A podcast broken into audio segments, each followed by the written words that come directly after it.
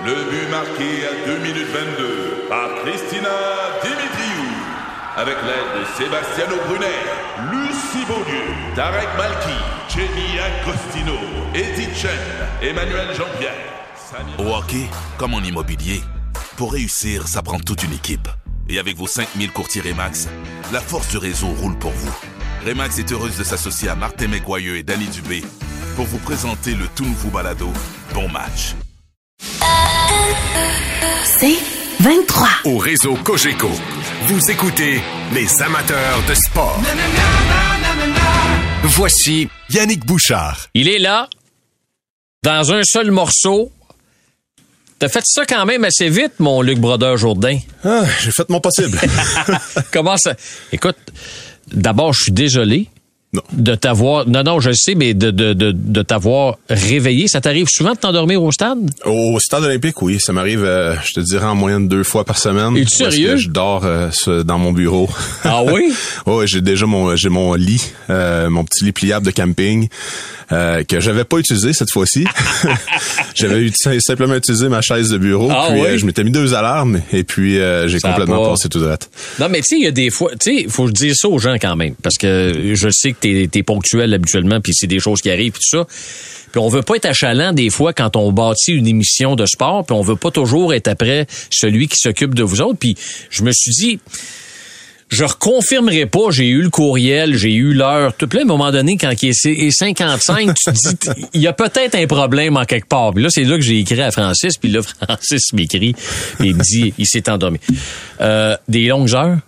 Oui, euh, ben c'est c'est euh, c'est un travail extrêmement motivant, mais quand tu passes du côté de euh, initialement du joueur à entraîneur, Ouais. euh, la, la préparation est totalement différente. À titre d'exemple, aujourd'hui, euh, la journée évidemment c'est une journée de si on veut de de révision pour les joueurs. Donc on passe les stratégies qu'on veut qu'on a élaborées au courant de la semaine pour affronter évidemment euh, les euh, Les Rough Riders. les Rough Riders cette semaine. Euh, mais pour le reste de ma journée aujourd'hui, ça a été de travailler sur Ottawa. Euh, donc, euh, je suis en train de regarder les bandes vidéo d'Ottawa. Je suis en train de me préparer pour le match suivant, euh, élaborer mes stratégies, euh, essayer de déceler, si on veut, euh, le filon conducteur de leur défensive, et puis ensuite de dessiner les jeux euh, qui, selon moi, vont maximiser la productivité euh, à l'attaque en premier essai, et puis en deuxième essai, évidemment, et court. Donc, euh, c'est c'est de vraiment faire la transition. Tu vis évidemment ta semaine actuelle, mais il faut déjà que tu penses aussi à la semaine suivante, et des fois même la semaine après, parce que ça fait quand même trois semaines qu'on est sur des courtes semaines. Oui, oui, oui, oui. Euh, et euh, c'est sûr que je, on peut pas chialer. Saskatchewan ont joué quand même le match après nous. Euh, et puis ils sont sur Ils la ont route voyagé, de leur ouais. côté. Donc euh, c'est une réalité euh, qui est totalement différente euh, en tant que, que comment dire de, de statut. Parce que dans le fond, Luc Brodeur, Jourdain, quand, quand le match arrive, presque celui de la Saskatchewan demain, vous êtes toujours une semaine en avance pour que les joueurs, après déjà le match contre la Saskatchewan, vous soyez prêts à leur offrir ce que vous voulez avoir sur le terrain pour le match contre Ottawa. C'est exactement ça la stratégie. Et puis j'ai fait la même chose la semaine dernière, mais dans ma chambre d'hôtel à. Hamilton. Ouais, ouais, ouais. Donc euh, on arrive- la Saskatchewan? Exactement. On arrive à Hamilton. On a déjà mis les bandes vidéo sur euh, sur l'ordinateur et puis on a rentré toutes les données euh, stratégiques, si on veut, de, de la défensive euh, qu'on affronte en fait cette semaine. Et puis on se met déjà dans le game dans le game plan de la semaine suivante parce que idéalement c'est d'être le plus de l'avant possible. Et puis euh, on, on essaie, on essaie d'utiliser les bandes vidéo qui rentrent comme étant un film de confirmation. Donc on établit les stratégies qu'on veut utiliser et puis ensuite, comme à type d'exemple, Ottawa va jouer dimanche. Si même moment me fait pas défaut. Donc, oui. J'établis mes stratégies. Ensuite, je regarde la nouvelle bande vidéo qui va rentrer. Est-ce que ce sont encore des jeux qui sont fonctionnels ou est-ce que je dois changer quelque chose à droite et à gauche sur ces jeux-là pour, euh, encore une fois, le but, c'est de maximiser chaque jeu? OK. Euh, euh, regarde, on va profiter de ta présence pour parler du match de demain. Ben, en fait, je veux pas tant parler du match de demain. Ben, je n'ai parlé avec Bruno Eppel tantôt. Je veux, je veux plus avoir ton impression sur euh, le début de saison de l'équipe. Vous avez une fiche après sept, après sept matchs de euh, quatre victoires et trois défaites. Dans l'ensemble de l'œuvre, est-ce que vous êtes satisfait de la fiche que vous avez en ce moment? Euh, je dirais pas qu'on est satisfait de la fiche qu'on a en ce moment. Euh, être à quatre victoires, trois défaites, euh, évidemment, on, serait dans un meilleur scénario à cette victoire qu'une défaite. Mais ultimement, c'est important aussi de comprendre dans quel genre de calendrier on était et puis de la façon avec laquelle on a progressé au travers de cette saison. Hmm. Euh, quand je regarde notre saison, on n'a pas vraiment perdu la face contre quelconque équipe. Euh, c'est sûr qu'il y a eu le, match en, Colombie-Britannique qui a été euh, un peu plus difficile, euh, où est-ce qu'on n'a pas adéquatement bien couru le ballon. Et puis, il y avait les quelques questions au début de saison également au niveau de la protection, mais c'est, juste de pouvoir confirmer et d'affirmer qu'il y a une évolution au sein de notre équipe qui nous emmène vers le droit chemin. Et puis, c'est tout le temps l'importance d'une saison. Oui, il va y avoir des revers, des, des, défaites crève-cœur, mais voir aussi des belles victoires. Et puis, c'est de voir si globalement, au travers ces défaites-là ou ces, euh, ces victoires-là, s'il y a une progression par l'avant, s'il n'y a pas de pas par en arrière. Mm-hmm. Et puis, euh, c'est ce qui est intéressant à constater avec notre équipe. C'est-à-dire que oui, il y, a plusieurs matchs. On peut prendre même le match de la semaine dernière où est-ce que début de match assez difficile, euh, des revirements occasionnés à l'attaque qui nous permettent pas vraiment de maximiser vraiment qu'est-ce qu'on aurait pu appliquer sur le tableau indicateur, c'est-à-dire que ça se termine avec un match qui dit ah les Alouettes ont, remporté le match mm. contre les Tiger Cats Hamilton, mais c'est quand même une remontée de, de je crois 18 points euh, au quatrième quart euh, qui a fait en sorte qu'on s'en est sorti avec une belle victoire puis qu'on sort de ce match-là extrêmement fier. Mais il reste quand même que globalement, quand on regarde l'exécution de notre équipe, euh, que ce soit par la défense, de, du jeu défensif, nos unités spéciales et l'attaque, on observe une progression.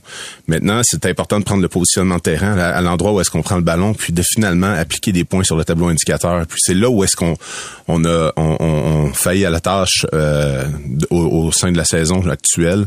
Je crois qu'on a des bonnes positions de terrain, mm-hmm. qu'on arrive à bien progresser le ballon, on, on arrive à bien bouger le ballon. Puis quand on arrive dans la zone payante, manque de finition un peu? Manque de finition. Donc c'est important pour nous de continuer à travailler sur cette facette-là de notre jeu. Et puis euh, T'expliques ça, comment ce manque de finition là Avez-vous des, des, des, pistes de, de solutions? Avez-vous des, des pistes de réponse quelconques ou? Euh? Ben, ma façon que j'ai de l'exprimer euh, depuis le début de la saison, c'est qu'on on utilise, si on veut, notre pain et notre beurre pour se rendre dans la zone payante. Et puis, quand on arrive dans la zone payante, on a tendance à essayer d'avoir un football un peu plus euh, peaufiné. Et si on restait raw, comme le... désolé de l'expression anglophone, mais si on restait brut, oui, oui pour continuer à se rendre jusqu'à la zone payante. Je pense qu'on on, on, maximiserait peut-être nos résultats euh, de cette façon-là, parce qu'il y a une raison pour laquelle on arrive à se rendre jusque-là. Mhm, mhm. Et euh, je, c'est de continuer à travailler avec nos joueurs et puis euh, parce que les stratégies sont là. Quand on regarde les, les bandes vidéo, on est capable d'affirmer que nos tracés sont bons, que le, la, la, distribution, si on veut, sur le terrain, il y a des, il y a des tracés qui sont dans nos lectures, qui devraient nous permettre d'avoir une passe complétée pour un toucher ou un jeu au sol qui s'y rend. Euh, et malencontreusement, on faillit à la tâche rendue là. Est-ce que c'est une nervosité hmm. de joueur ou est-ce que ce sont des, des, des poussées à l'attaque un peu trop prolongées? Mais même lorsqu'on prend possession du ballon, c'est-à-dire après un revirement ou, euh, tu sais, puis qu'on a un bon positionnement de terrain, on sent, Colin, ça, ça cloche pas. Donc, c'est là où est-ce qu'il faut travailler. Qui, je crois que ça va être en tant qu'entraîneur, en tant que joueur, en tant qu'équipe. En fait, c'est pour nous. psychologique aussi un peu ou c'est-tu euh, Ben théoriquement, ça devrait pas l'être. C'est là que le football est, plus le fun. C'est ça. être brut puis être, euh, tu sais, être plus fort que l'autre. En plus, c'est contact. Là. Ben évidemment, c'est le contact, le football. Mais je veux dire, tu sais, c'est c'est vous êtes des gros bonhommes, vous voulez avoir le dessus sur vos adversaires. Donc, comme tu dis, il me semble que ça doit être, ça doit être dans, dans, dans le joueur de football, ça, de vouloir euh, finir la job, comme on dit. Exactement. Quand tu travailles aussi fort pour te rendre, puis que tu te sens proche, tu veux finir la job. Et puis, euh, c'est, euh, c'est, c'est ça qui est décevant parce que c'est, on veut bâtir une confiance, on veut réussir à, à prouver à nos joueurs et que, que, de notre côté, du côté de, l'entraîneur, on, on, fait le maximum pour mettre pour rendre ça le plus facile mhm, possible, tu sais, mhm. euh, ultimement. Et, euh, et lorsqu'on subit des revirements, c'est des contre-coups émotifs qui sont assez violents. Tu sais, le retour sur la ligne de, de, retour sur les lignes de, côté, euh, on peut percevoir la frustration qui, qui fait partie de l'unité en soi. Mais je lève mon chapeau quand même à nos unités spéciales et puis également à notre défensive qui, depuis le début de la saison, n'ont pas été. Tu sais, on n'a pas senti qu'il y avait une chute de, de, de, de comment dire, de performance performance. Ce sont des, des joueurs qui embarquent sur le terrain, puis ils ont encore la confiance qu'on va revenir sur le terrain, qu'on va marquer nos points.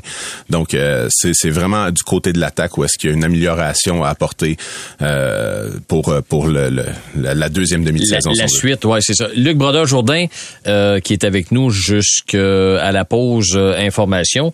Euh, ce sont des grosses journées. Tu m'en parlais, Luc. Euh, puis tu sais, il y a pas personne qui va te plaindre, puis Non, accepté d'être coach, puis t'aimes ce que tu fais, puis tout ça. Mais c'est quand même, t'arrives au bureau à quelle heure, tu me disais? J'arrive à 4h10 habituellement Quand du même. matin. Oui, Euh, c'est dans l'horaire, euh, je dirais, de, de pratiquement tous les jours. Et puis, euh, quand le match se termine au stade Percival Molson, habituellement, je rentre euh, immédiatement après au stade olympique et puis euh, je corrige le match qui vient d'être exécuté. Euh, et ensuite, il y a la, la gradation, si on veut, de tous les joueurs, leur performance et puis euh, comment ils ont exécuté, les correctifs à apporter pour les pour la, la suite des événements. Et puis, euh, d'habitude, je dors au bureau. euh, je finis au, vers 3h30, 4h du matin. Et puis, je remets mon alarme à 8h, 9h. Hey, pour, la, pour, pour la famille, quand même, t'as des jeunes enfants? 3. Euh, pour la famille, puis tout ça, c'est quand même des- de, de gros sacrifices à faire, surtout dans la période estivale aussi. Tu sais, il y a des les, les vacances, mais vous êtes pas en vacances, vous autres là, là? Euh, je crois que je pense que le, le, le, le consensus de toutes les euh, femmes, à la fois de joueurs ou euh, d'entraîneurs, euh, il en va de dire que c'est euh, il y a beaucoup beaucoup beaucoup de crédits qui leur reviennent euh, pour vivre ce genre de vie de vie là. en tant qu'entraîneur, évidemment, tu vis un peu ta tu vis ta passion, t'es t'es, t'es à fond la caisse dans, dans ce que tu euh, tu vis, puis c'est c'est comme un c'est comme un sprint établi, si on veut, on peut l'établir comme étant un marathon. Dans le fond, tu, sais, tu fais ta saison morte où est-ce que il y a des rencontres et puis on planifie un peu le livre de jeu vers quoi on veut s'en aller en tant qu'attaque, défensive, unité spéciale. Et euh, on, on se parle dans des meetings, surtout avec les plateformes euh, web qui existent maintenant pour pouvoir se rencontrer. Euh, mais quand la saison commence, c'est c'est c'est un rythme, Un feu roulant, effarant. C'est ça ça commence et puis ça se termine. Tu souhaites que ça se termine à la fin novembre, évidemment. Sinon, euh, c'est pas Pas tout ça pour ça, pour rien, sais, finalement. exactement. Tu veux donner une signification à toutes ces heures là pour tout le monde aussi qui t'entoure. Luc Brodeur Jourdain qui est avec nous, on a un message. Je, je suis convaincu que ça va te faire plaisir en ton nom puis au nom de l'organisation. 49 ans, il s'appelle Patrick. J'ai été voir les Alouettes pour la première fois contre les Stampeders fin juillet. J'ai adoré. Bravo à l'organisation des Alouettes. Je suis un nouveau fan. Ça, Ben, c'est- beaucoup. Ça, c'est le fun. C'est extrêmement le fun. C'est extrêmement le fun. Puis c'est le fun de revoir euh, les gens au stade. Tu sais, ça a commencé, on dirait, euh, en 2019. Il y a eu une- un retour, si on veut, euh, de- de- d'une énergie positive au travers, euh, tu sais, au, au travers l'environnement de l'équipe. Et puis, euh, évidemment, avec les nouvelles qu'il y a eu dans la saison morte cette année, euh, et de voir l'énergie qui est appliquée pour mettre un show sur le terrain. Euh, évidemment, la portion football, c'est peut-être pas nécessairement, euh, comment dire, en termes d'équipe des Alouettes. Nous, c'est les, les entraîneurs, les joueurs, on essaie de mettre le maximum de performance puis la, la meilleure qualité de produit sur le terrain pour rendre les, rendre les gens excités de venir au match. Mais de voir que globalement, il y a des efforts qui sont mis également pour emmener un show. Les- la, portion où est-ce qu'en tant qu'organisation, euh, les choses que tu contrôles, tu contrôleras pas nécessairement si tu vas gagner ou tu vas perdre le match en tant qu'organisation globale. Mais lorsque tu mets euh, des activités de mi-temps, des, sais, de, de, de l'animation de foule, vous autres aussi, là, en tant qu'entraîneur, joueur aussi, qu'il y a quelque chose qui se passe, là. Exactement. C'est le fun de constater qu'il y a le mode spectacle qui est mis en place et puis euh, euh, que c'est axé sur un temps familial également. Euh, donc on, on observe les gradins puis on voit qu'il y a une différence. Puis euh, ça apporte également une différence. J'ai tout le temps dit que la foule fait plus le show que le. Qu'est-ce qui se passe sur le terrain? Euh, Parce que quand tu vas voir un match, que ce soit du football amateur ou même dans la période Covid où est-ce qu'ils mettaient des euh, des panneaux de carton dans les stades, C'était pas excitant. gay, là. Non, non, non. C'était pas excitant. Non. Euh, T'es un ancien d'Alouette. T'as joué pendant 11 saisons. T'as gagné deux Coupes Grey avec les Alouettes. Je me souviens de l'entrevue que Mathieu Prou avait donnée. En tout cas, euh, il avait reçu le nouveau propriétaire Pierre-Carl Pellado euh, sur les ondes de RDS. Puis Mathieu avait commencé son entrevue en disant, Monsieur Pellado, au nom des anciens Alouettes, je vous remercie de, de, de l'effort que vous faites en gardant cette équipe-là ici, puis en mentionnant les, les- le mot fierté, entre autres, et pour redonner un peu l'équipe à la communauté. Est-ce que c'est un peu le même sentiment qui t'habitait quand tu as su que finalement, quelqu'un d'ici, avec les poches profondes, permettait aux Alouettes de respirer un peu finalement? Ça fait euh, un, des plus grands biens, euh, dans le sens où est-ce que lorsque j'ai été repêché par les Alouettes de Montréal, je savais déjà a priori qu'il y aurait un changement de garde. Mm. Euh, tu sais, j'ai été repêché en 2009 et puis je savais que mon corps arrière à l'époque avait 35 ans. c'était les premières années, j'ai été repêché en 2008, excuse-moi, mais c'était les premières années à Mark Tressman et on savait tous que ses ambitions personnelles n'étaient pas nécessairement de rester pendant 30 ans dans la Ligue Il voulait s'en aller, lui, là. Un jour, éventuellement, c'était pour avoir l'opportunité d'être entraîneur-chef dans la NFL. Donc, on pouvait déjà planifier la chose à, l'avance. Et puis, euh, évidemment, j'ai connu euh, Robert Whittenhall, Bob Whittenhall, le propriétaire qui nous aimait d'amour, euh, qui nous gâtait, qui était un propriétaire exceptionnel pour nous, et puis qui a investi de sa poche pour fabriquer un stade qui ne lui appartenait pas. Mm-hmm. Comment dire? Le, stade a changé énormément oh, sous l'ère de Monsieur Whittenhall. C'est vrai. Et, il, il tenait à ce qu'on ait une grande organisation que le stade soit plein, que ça fonctionne. Mais évidemment, euh, c'était un homme dans, dans une âge avancé. Euh, et puis, c'est de savoir si la succession, et c'est-à-dire ses enfants, euh, Andrew et le deuxième m'échappe mais pour l'instant, mais si Andrew principalement voulait s'occuper de l'équipe, et puis ça n'a pas été le cas. Donc, ça a emmené des, des, périodes sombres pour notre organisation. Ça a emmené des temps sombres et dans lesquels nous sommes maintenant sortis. Puis d'avoir l'arrivée d'un monsieur comme Monsieur Pelado, ça, ça nous fait le plus grand des biens. Luc Brodeur-Jourdain, écoute, ça a été court, ça a été bref, mais on se promet de remettre ça éventuellement. Euh, merci beaucoup de t'être déplacé pour euh, ce court laps de temps. Euh, on vous souhaite la meilleure des chances demain. Puis là, je vais t'en poser une dernière. C'est-tu Cody Fajardo qui va être le partant demain? Ah, malheureusement, ça sortira pas de ma bouche. C'est à voir, c'est un game time decision. Luc Brodeur-Jourdain, merci beaucoup. Bien gentil. Euh, je tenais à t'inviter parce que je te trouve très intéressant en entrevue, puis c'était très intéressant. Puis la prochaine fois, on fait ça plus longtemps. Merci beaucoup de m'avoir Merci, Luc. Les amateurs de sport. Pour ceux qui en mangent du sport. Au réseau Cogeco, vous écoutez les amateurs de sport. On est là jusqu'à minuit, puis peut-être qu'à minuit, il va encore avoir de l'action au stade IGA pour euh, l'Omnium Banque Nationale. On va parler avec la directrice de l'événement 2023, Valérie Tétrault, qui est avec nous. Bonsoir Valérie, comment ça va malgré tout? Bonsoir Yannick. Écoute, on, essaie de, garder le moral. le, ciel se dégage, t'en parlais. Alors on, a, on, a, espoir. OK, donc on a espoir. Euh, faut rappeler que ça a tombé très, très, très, très fort dans le match de Switek lors de la session de jour. Euh, vous avez tenté de reprendre sans succès. Là, ça s'est remis à tomber par la suite. Oui, exactement. Ça, c'est souvent les plus gros moments de découragement lorsque on pense pouvoir reprendre un match, on s'affaire à, à, sécher les terrains, ça prend 20, 30 minutes, on travaille très fort et euh, ben, finalement, je pense qu'on a complété euh, une seule partie avant que ça se remette à, à tomber. Euh, mais là, honnêtement, évidemment, on est en contact, je dirais, sur une base très, très fréquente avec un certain météorologue qui nous conseille et, et nous aide et analyse évidemment euh, les radars pour nous. Mmh. Euh, et, on pense avoir une belle fenêtre. Donc, euh, selon la dernière mise à jour, la pluie va cesser dans deux, trois minutes. Nos équipes sont déjà prêtes à sauter sur le terrain pour sécher les terrains.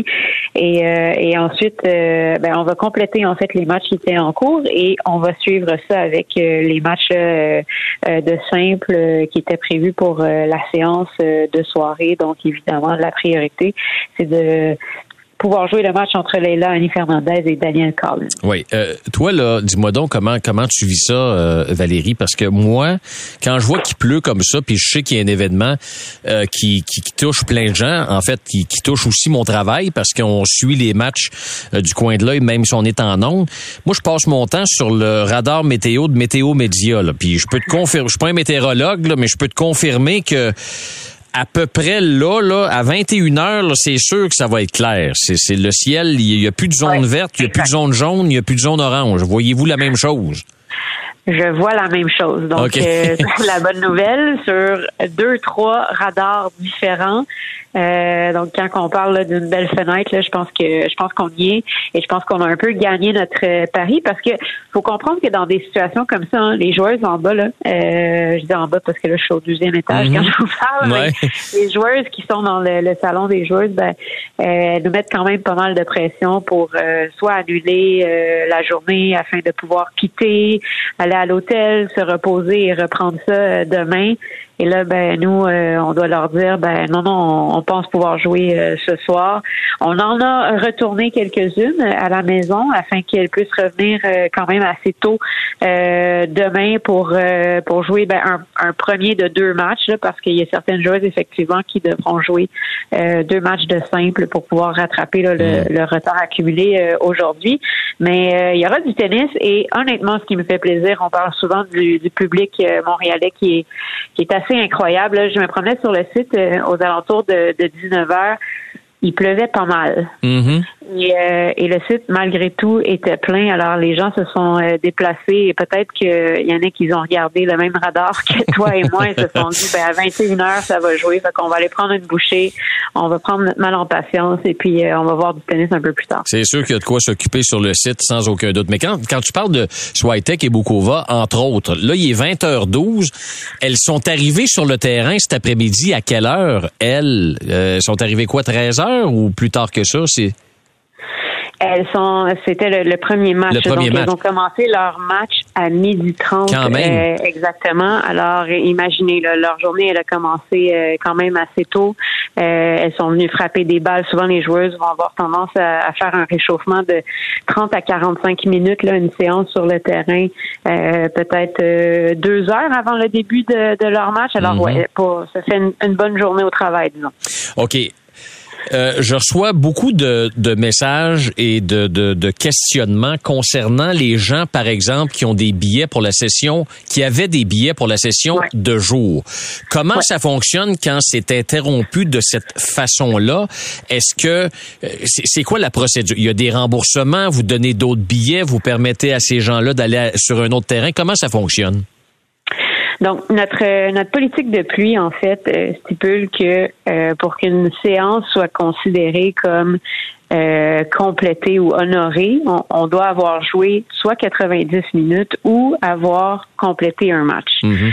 Dans ce cas-ci, on a joué 90 minutes. Par contre, euh, les gens qui ont des billets pour la séance de jour ont encore accès au site en ce moment et il y a de gros matchs qui seront disputés euh, dû au changement là, à l'horaire sur les terrains, euh, le Court Rogers et le terrain numéro 9. Je vous dis ça, le numéro 9, par exemple, Marketa Vondrousova, championne de Wimbledon, qui affronte Coco Goff, qui, elle, vient de gagner le tournoi de Washington.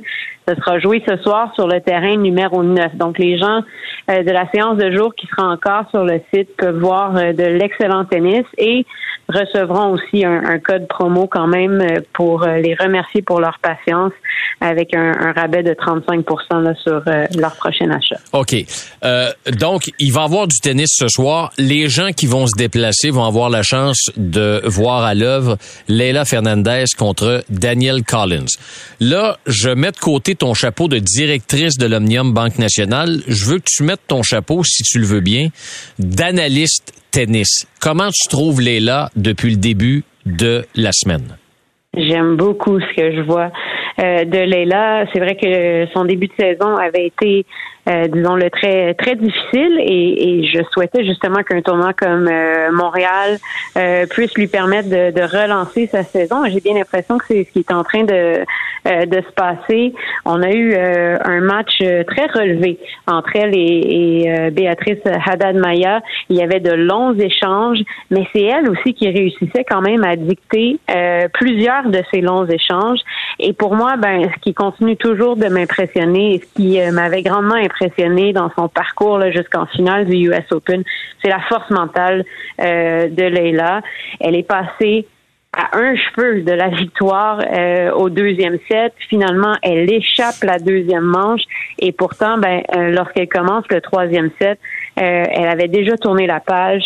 Euh, elle reprend exactement là où elle avait laissé euh, et en allant chercher donc la première partie du, du troisième set, je pense qu'elle a permis aussi à la foule euh, de rester euh, bien engagée dans ce, ce match-là et on a vu à quel point elle était capable de se servir de l'énergie euh, d'une foule. Alors vraiment une très solide performance. Valérie Tétrault, je veux que tu remettes ton chapeau de directrice de l'Omnium Banque Nationale maintenant. parce que j'ai une, une, question de logistique. Léla a joué ses deux premiers matchs de jour. Elle joue ce soir. C'était déjà prévu qu'elle jouait ce soir. À partir de ce soir, si sa route se poursuit, est-ce que, comme organisation, vous priorisez le fait d'avoir votre vedette locale en soirée, ce qu'on pourrait appeler le prime time? C'est plus compliqué que ça, malheureusement. Okay. C'est notre souhait. Euh, et je vous avoue euh, que dès que Léla a terminé euh, son match hier, j'ai eu un petit texto de son équipe qui effectivement me demandait si c'était possible de jouer la séance de soirée. Donc je pense qu'elle est excitée de jouer en, soirée, mais il faut regarder aussi sa portion du tableau. Et dans sa portion du tableau, ben, il y a Coco Goff et Jessica Pigula qui pour l'instant sont toujours aussi dans le tableau du double. Donc ça, ça mm. veut dire qu'à chaque jour, ces joueuses-là doivent jouer au moins deux matchs. Coco Goff, c'est pour ça qu'on espère qu'elle puisse jouer son, son match de simple aujourd'hui et qu'on l'a déplacé sur le terrain numéro 9 parce que sinon, ben, il faudrait qu'elle joue trois matchs euh, demain.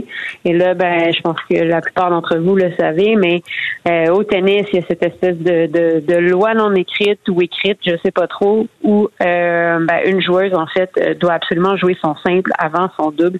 Alors, pour cette raison-là, dépendamment des résultats, là, dans peut-être de demain, euh, il y a des bonnes chances que les là doivent euh, jouer lors de la séance de jour par la suite. Alors pour pour demain entre autres, ce serait de jour son match. Fort probablement. C'est sûr que là, euh, là, on, doit voir déjà ce qu'on est capable de compléter aussi euh, aujourd'hui. Euh, mais effectivement, il pourrait jouer le deuxième match de la séance de jour. OK. Malgré les caprices de Dame Nature, Valérie, est-ce que depuis qu'on s'est parlé mardi, les gens continuent d'acheter des billets ou tu sens, même s'il est là poursuit son, son, son parcours, tu sens quand même une prudence de leur part ou bien la vente va bien? Non, il y avait une belle euh, frénésie, je vous dirais, euh, hier, particulièrement effectivement après euh, le résultat du match de Leila.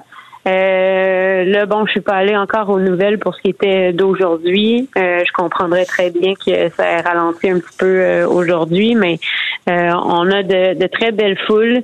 Euh, et donc, on a toujours euh, cet objectif en tête là, de, de, réussir à se rapprocher, en tout cas, du 200 000 euh, en termes d'assistance cette semaine et d'ainsi battre la dernière marque là, pour un tournoi féminin à Montréal. Valérie Tétrault, directrice de l'Omnium Banque Nationale, merci beaucoup. Euh, meilleure des chances pour la suite, pour la fin de semaine. Puis on souhaite, on souhaite pas trop d'averses comme aujourd'hui, même s'il y en a un petit peu, on va vivre avec, mais beaucoup plus de soleil que, que de pluie et de nuages gris pour euh, la, la suite et la fin de l'Omnium Banque Nationale. Ben, je suis preneuse, donc merci beaucoup. merci Valérie. Merci. merci bye bye, bonne soirée. Alors voilà, Valérie Tétrault. Les amateurs de sport pour ceux qui en mangent du sport.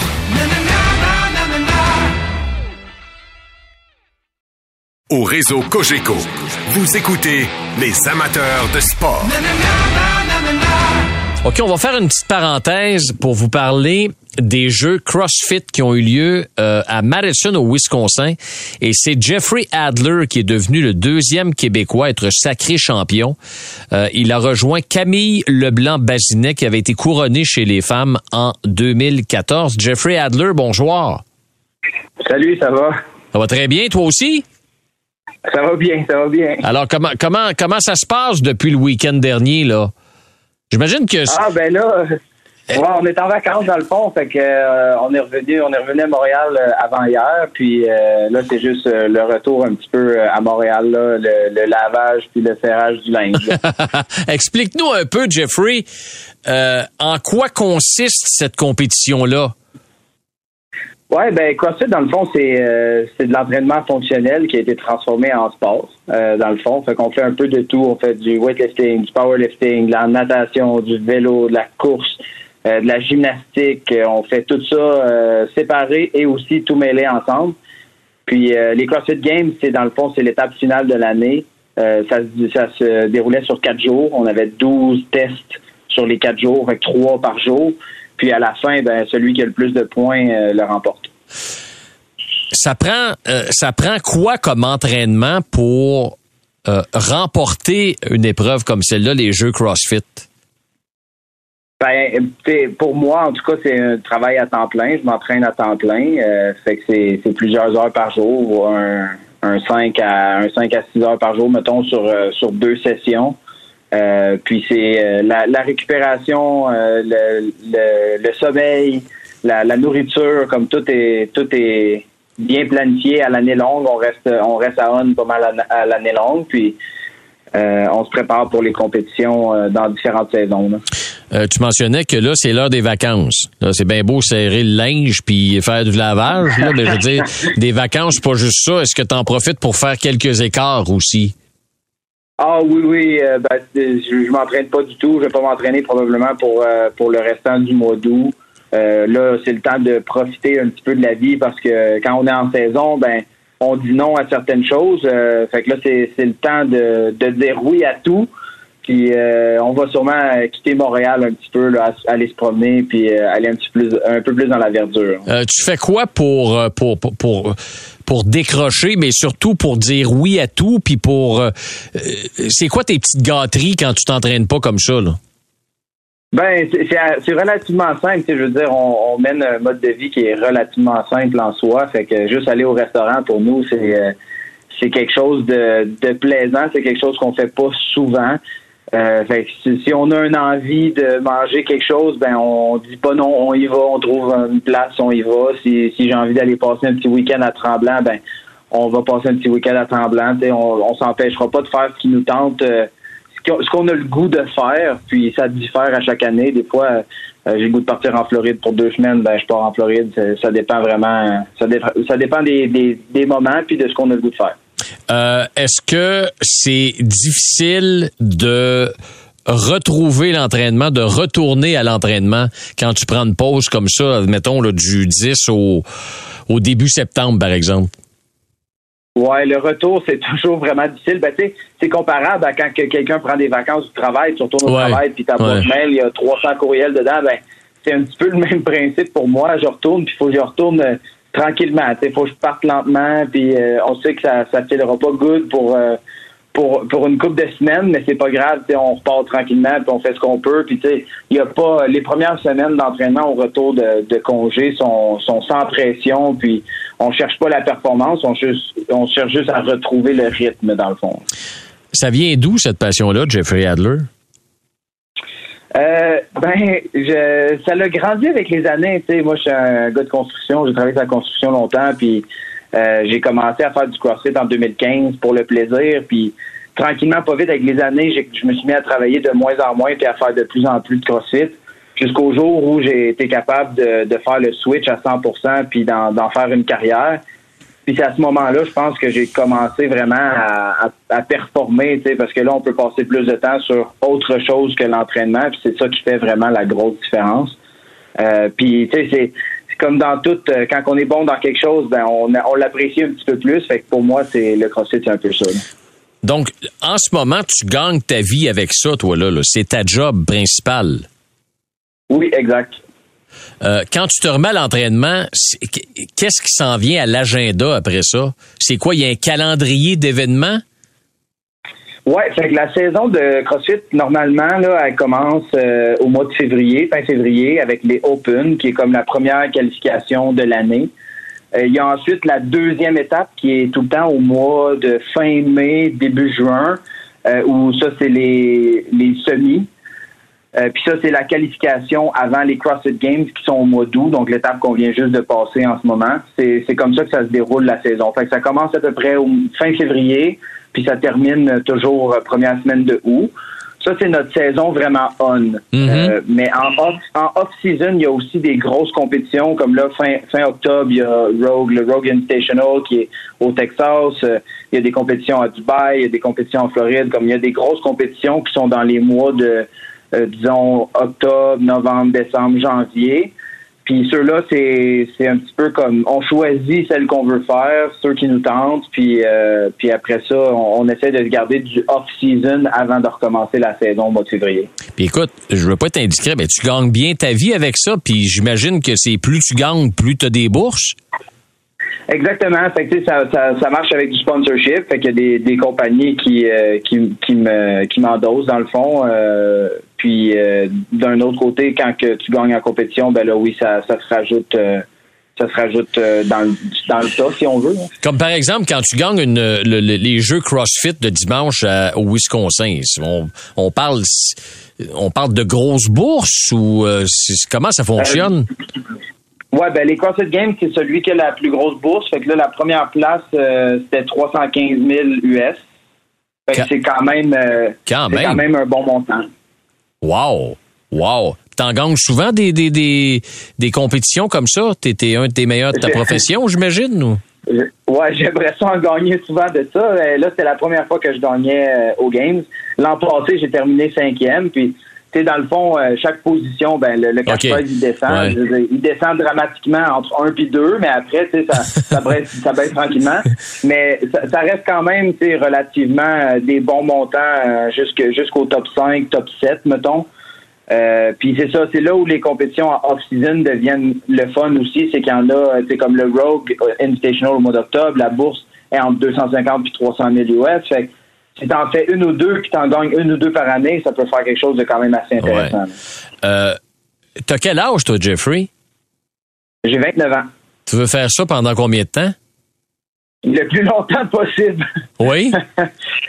ben oui, écoute, euh, j'ai mon compétiteur, mon mon compétiteur canadien qui a fini deuxième euh, en fin de semaine passée, il a 33 ans. OK. Alors, euh, j'en ai pour une couple d'années encore. Fait que plus tu te mets à l'entraînement, plus tu as du sérieux à l'entraînement, plus tu mets des chances de ton côté d'être un des meilleurs de ta profession, puis de toucher le plus d'argent possible. Exactement. Un peu comme dans tous les sports, dans le fond. Eh hein. Oui, c'est ça. Mais est-ce que euh, tu es originaire de Montréal? T'habites Montréal, toi, ou t'habites habites à quel endroit? Oui, on est euh, à Griffintown, euh, à Montréal. Moi, je viens de Drummond, par contre, mais euh, ça fait ça fait maintenant un peu plus de 10 ans que je suis à Montréal. Puis c'est populaire, ça, auprès des commanditaires de d'endosser un athlète de CrossFit? ben c'est un petit monde le CrossFit en réalité, fait que c'est des compagnies qui sont qui font partie de ce monde-là qui, qui commanditent.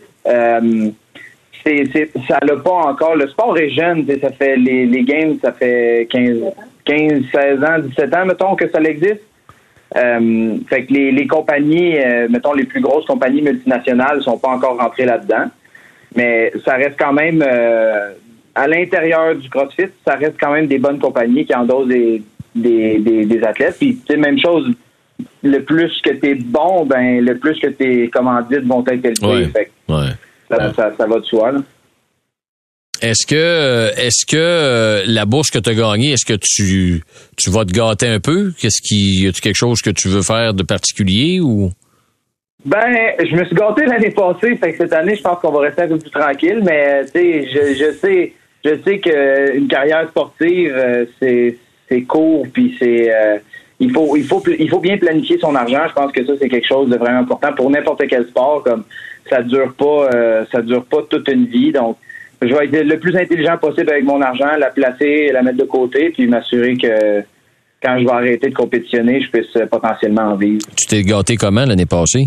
T'es indiscret un petit peu? ouais, je me suis payé un, petit jouet. Je suis un gars de char pas mal. Ah oui? Euh, ouais, je me suis payé une belle petite BM. Euh, euh, qui fait du bruit là. OK. c'est ça. OK.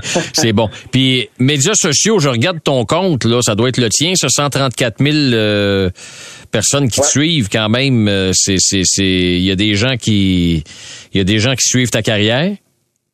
Oui, oui. Puis en, en, réalité, moi j'ai un petit compte Instagram comparé à d'autres là. Ben, surtout du côté des femmes, eux autres, euh, ils ont un peu plus de succès de ce côté-là que les gars. mais, mais euh, c'est ça, les gars, entre euh, une centaine puis un 5-600, il ça, y en a. Là.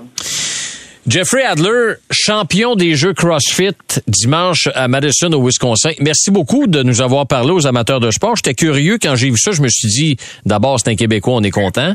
Puis deuxièmement, euh, éclaire-nous un petit peu sur ce, sur Ben ce oui. que c'était tout ça. Merci de, de, de- de- d'avoir été nos, nos, nos antennes là-dessus. Puis la meilleure des chances. Puis écoute, profite de ton repos au maximum. Euh, puis on te souhaite, on te souhaite du beau temps, là. Merci, merci beaucoup. Merci de m'avoir eu sur l'émission. T'es bien gentil. Merci. À bientôt. Salut, Jeffrey. À bientôt, bonne soirée. OK, bye-bye. On va ça de Jeffrey Adler, champion des Jeux CrossFit dimanche au Wisconsin. Quand même, pas pire bourse. Pas pire bourse. Pas pire bourse. Au réseau Cogeco, vous écoutez les amateurs de sport.